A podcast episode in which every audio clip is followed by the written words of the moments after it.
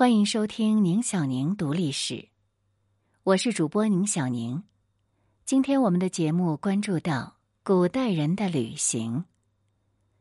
古代旅行指南，万般艰辛依然要去看看世界，他们是真正的行者。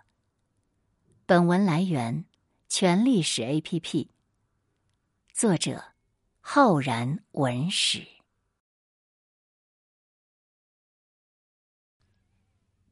古人的旅行虽然没有今天旅行那么的交通便利，甚至是充满了艰辛，但是在古代，无论是文人、侠士、僧侣，还是职业旅行家，他们都在用自己的实际行动阐释着“读万卷书，行万里路”的真谛。首先，我们来看到文人和侠士的旅行。古人最优的路线呢，大多是。入仕做官，然而现实的残酷，名落孙山的多为常事。这时呢，一批普遍文化素养比较高，而且有一些经济实力的文人，就通过四处游历来彰显自己读万卷书、行万里路的理念。而世人出游呢，最早的记载可以追溯到春秋。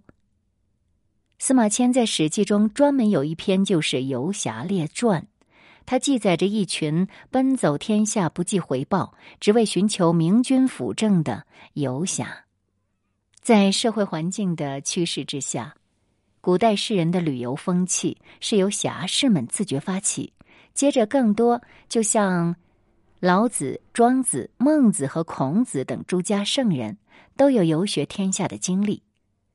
后来到战国末期，苏秦、张仪等纵横百家、游说四方的说客就开始出现了。再到魏晋南北朝的时候，嵇康为首的竹林七贤，他们更是热衷于“且放白鹿青崖间”这样的隐逸神游。到唐朝的时候，这种游侠的精神也随着唐的经济、政治和文化的发展，产生了新的变化。稳定统一的政治局势呢，为世人们的出行带来了更多的便利。五岳寻仙不辞远，一生好入名山游。李白成为诗仙，大概也少不了他热爱旅行的功劳。至此呢，到后来就有了《蜀道难》《望庐山瀑布》等佳作的诞生。到了宋代，这种文人雅趣，因宋代经济的发达就变得更富足了。苏东坡虽然是时代的佼佼者，但他一生都是在贬官与外任的路上。他的仕途虽然坎坷，但是一生却纵情于山水。他任西湖通判的时候，曾将西湖称作“山色空蒙，雨亦奇”。他出任密州知州时，曾经写过“老夫聊发少年狂”的句子。除了文采飞扬，他还走到哪里就吃到哪里。到黄州，一首著名的《猪肉颂》是这么写的：“慢着火，少着水，柴头炉烟焰不起，火候足时它自美。”这样的词句，这就是东坡肉的由来。从仗剑到悠游，古代文人的行旅之乐呢，逐渐走上高峰。而宋代的传世名作《富春山居图》，就是在这个时代游士心声最好的体现了。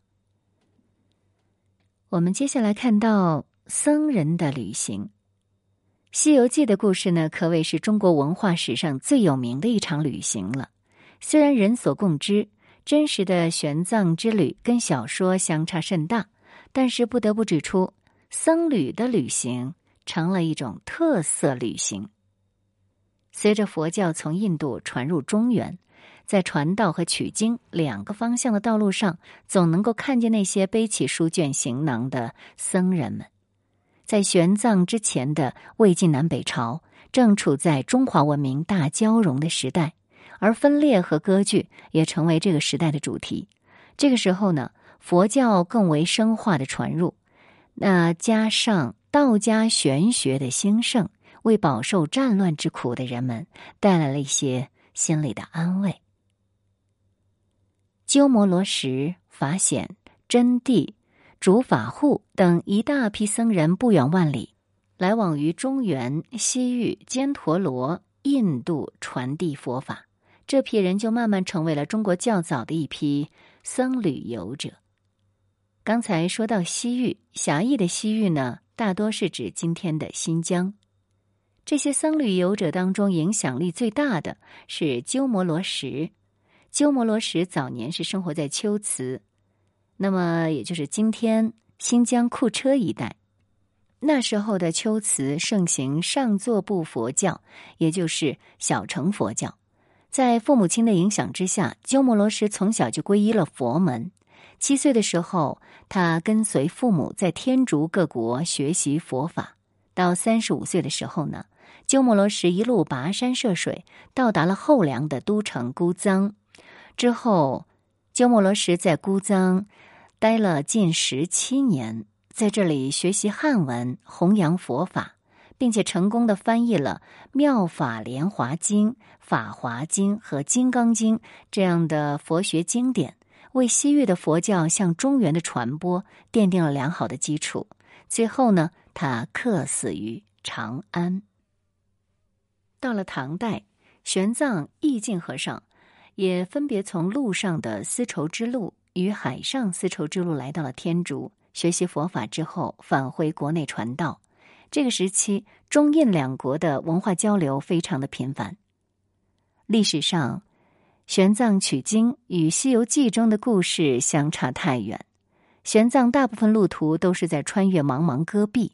他从今天的长安出发，从今天的固原到河西走廊、罗布泊、塔里木盆地、帕米尔高原、瓦罕走廊。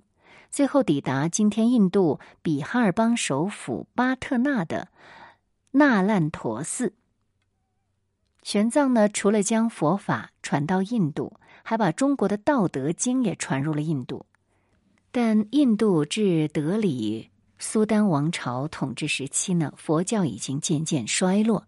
大多数的佛教经典都没有保存，以致后来印度史学家需要查阅玄奘的《大唐西域记》，才能够补全本国历史的缺憾。到稍晚的义净和尚，他从广州沿着海上丝绸之路的痕迹，经今天的马来半岛、苏门答腊、缅甸，最后到印度。除了带回大量佛经之外，他的游记里面还详细记载了南海诸国僧人的生活习俗这样的内容。历史上这些特殊的行者，恐怕很难真正有雅兴去游山玩水、尽享浪漫。不过，作为一个深明大义的群体，他们的远行是多了几分行者的朴素。接下来我们要说到的就是古代的职业旅行家了。那说到职业旅行家呢，不得不提徐霞客。徐霞客呢，曾经说过这样的话：“张骞凿空，未睹昆仑；唐玄奘衔人主之命，乃得西游。吾以老布衣，孤穷双旅，穷河沙，上昆仑，立西域，提名绝国。”这表达出徐霞客对先人的崇敬，但是和张骞等人相比呢，徐霞客的旅行就更像是职业旅行家了，因为他二十二岁就开始云游四方，直到五十四岁离世，一生当中绝大多数时间都是在旅行当中度过的。每天，他都非常的疲劳的跋涉，到了晚上呢。一般是露宿破庙，或者是露宿街头。不过，他坚持着把所有的游记都记录下来，为后人留下了珍贵的地理考察的记录。比如，徐霞客通过对云贵川地区的详细考察，第一次对岩溶地貌，也就是我们俗称的喀斯特地貌这样的成因呢，进行了详细的记录。再比如呢，徐霞客纠正了人们误以为长江正源一直是岷江的说法。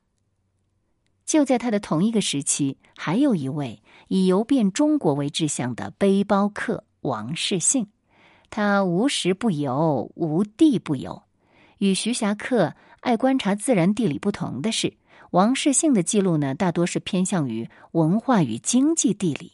他曾经这样写道：“孙吴立国健康，六代繁华，虽古今无比，然健康一隅而止。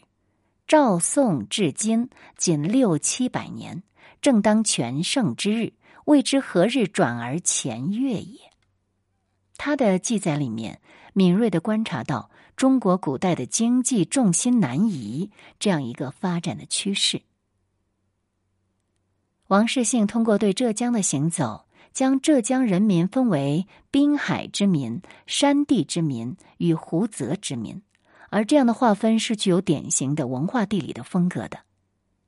中国古代无论是文人与侠士，或者僧侣，还是像徐霞客那样的职业旅行家。每个人的旅行看似潇潇洒洒，但实则受困于山川险阻、疾病与粮食的忧虑。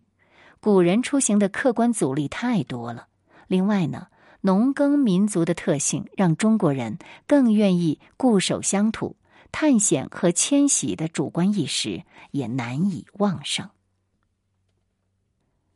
感谢收听宁小宁读历史，我是主播宁小宁。刚才我们聊到了徐霞客、王世信，那么接下来的时间，不妨来了解一下王世信。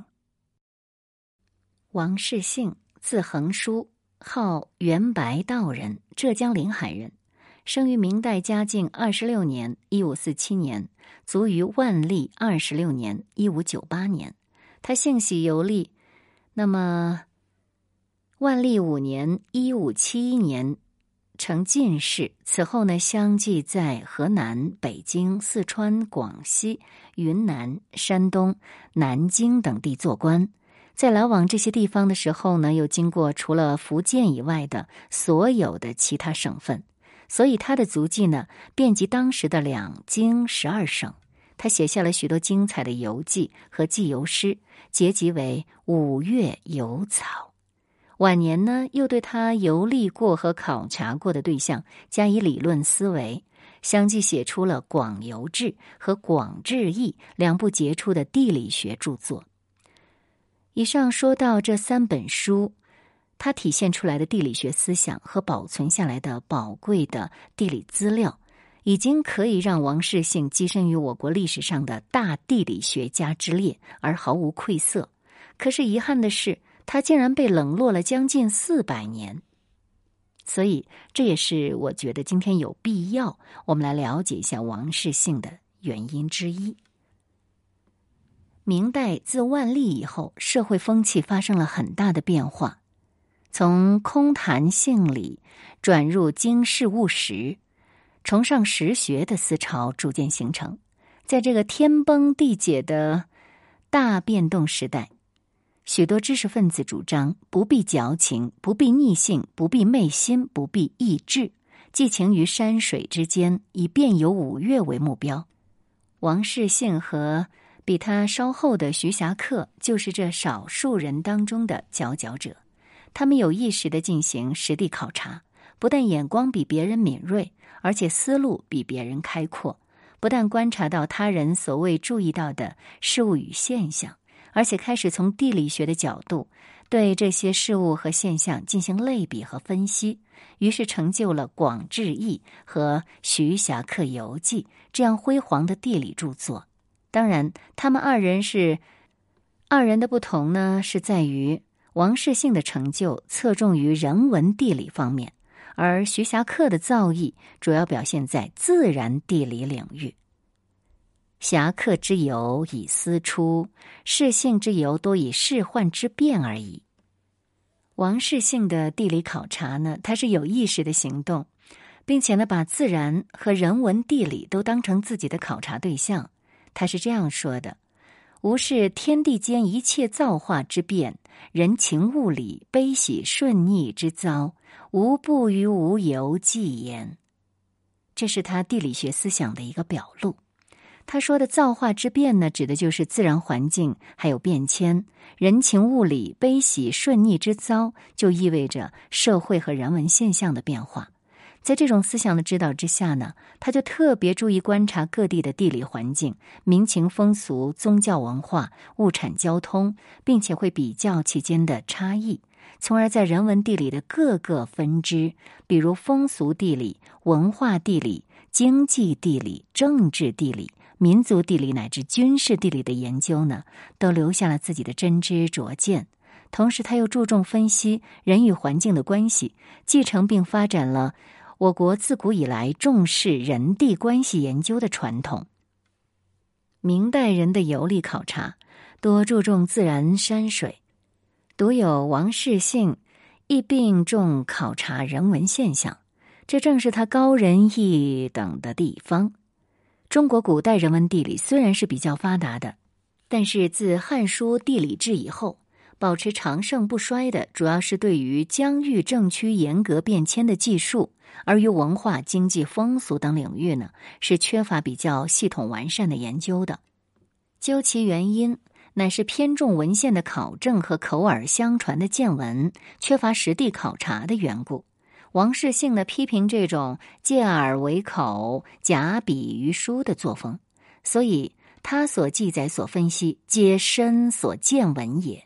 不责，宁往如焉。也正因为如此，他能够对亲见亲闻的事物和现象进行深入的理论思维，以探讨地理学的内在规律。所以，《广游志》《广志异》和《徐霞客游记》不同。他们不是日记式的旅游实录，而是在实地考察之后，对于所得的材料去粗取精、整理排比，并且加上理论思维的地理著作。所以在篇幅上，他们比不上《徐霞客游记》，但是论内容的丰富和对地理学的贡献，不但是毫无逊色，恐怕还要略胜一筹。因为描述型的地理著作虽然是以《徐霞客游记》达到极致。但是，描述型而兼理论型的地理著作，却是以《广志义》为开端的。义者，归纳推理也。王世信的旅游行踪，则另入《五岳游草》当中，非常简练，文采焕然。在王世信的地理著作当中，最引人注目的是他对地理学的区域性特点的深刻认识。他首先呢是以全国范围作为区域研究的对象，写成了《广游志》，分析各地的自然环境以及人文因素的差异。在地脉部分呢，他详细阐明了以北龙、中龙、南龙为三大主干的山脉分布系列。这是唐代僧一行山河两界说以来的最新的发展。在行胜这一节当中呢，他又分析了明代两京十三省的自然地理基础，认为它的划分大致是合理的。而过去是从来没有人对于正区的地理背景做过这样的分析。到了晚年，他不出门了。王世信不满足于《广游志》过于简单的论述，又做了《广志义》五卷。以全面深入的表达自己的地理学思想。值得注意的是，王世信呢还具有动态性的观念。他认为地理现象是在不断变化发展的。比如说，他明确指出中国经济文化重心出现转移的现象。生在明代，他不但注意到经济重心从北方转移到江南，而且还推测有继续转移到岭南和西南的可能。这是何等高明的见识！而在人地关系方面，王世信认为，自然环境对于人的行为方式有着决定性的影响。这是中国古代广古大川易志、民生其间者易俗思想的发展；而在西方呢，最明显表现出与这种地理环境决定论思想类似的是黑格尔。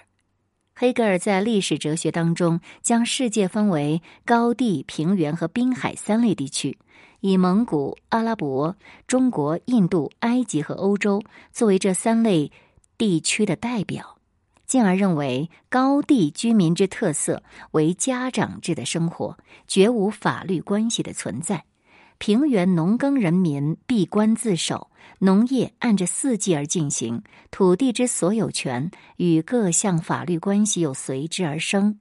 而沿海的人民则被大海激起了勇气，要去超越那有限的一切。海邀请人类从事征服，从事海盗式的掠夺，但同时也鼓励人类从事商业与正当的利润。不过呢，黑格尔生活的年代（一七七零到一八三一）比王世信要晚了二百多年。王世信深入细致的观察和缜密独到的思想，给明末清初的学者以巨大的影响。比如顾炎武，受他的影响是最大的。顾炎武呢是清初朴学大家，研究者众矣，但是很少有人关注到顾炎武的地理学思想是源自王世信。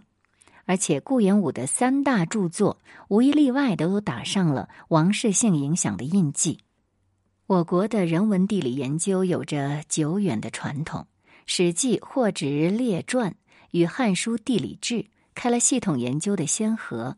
其后的一些著作呢，呃，断断续续，也没有超出以上的水平。可以说，一直到王世信这里，才算是跃上了一个新的台阶。清代乾嘉以后，人文地理之讲疆域严格；解放以来，地理学界重自然轻人文，所以作为人文地理学家的王世信长期受到冷落。而最近几年，人文地理呈现一派复兴的景象，王室性的研究开始引起注意。希望这样的研究能够深入下去，以有助于促进整个人文地理学的发展。以上文字来源：《地理学报》，一九九三年一月。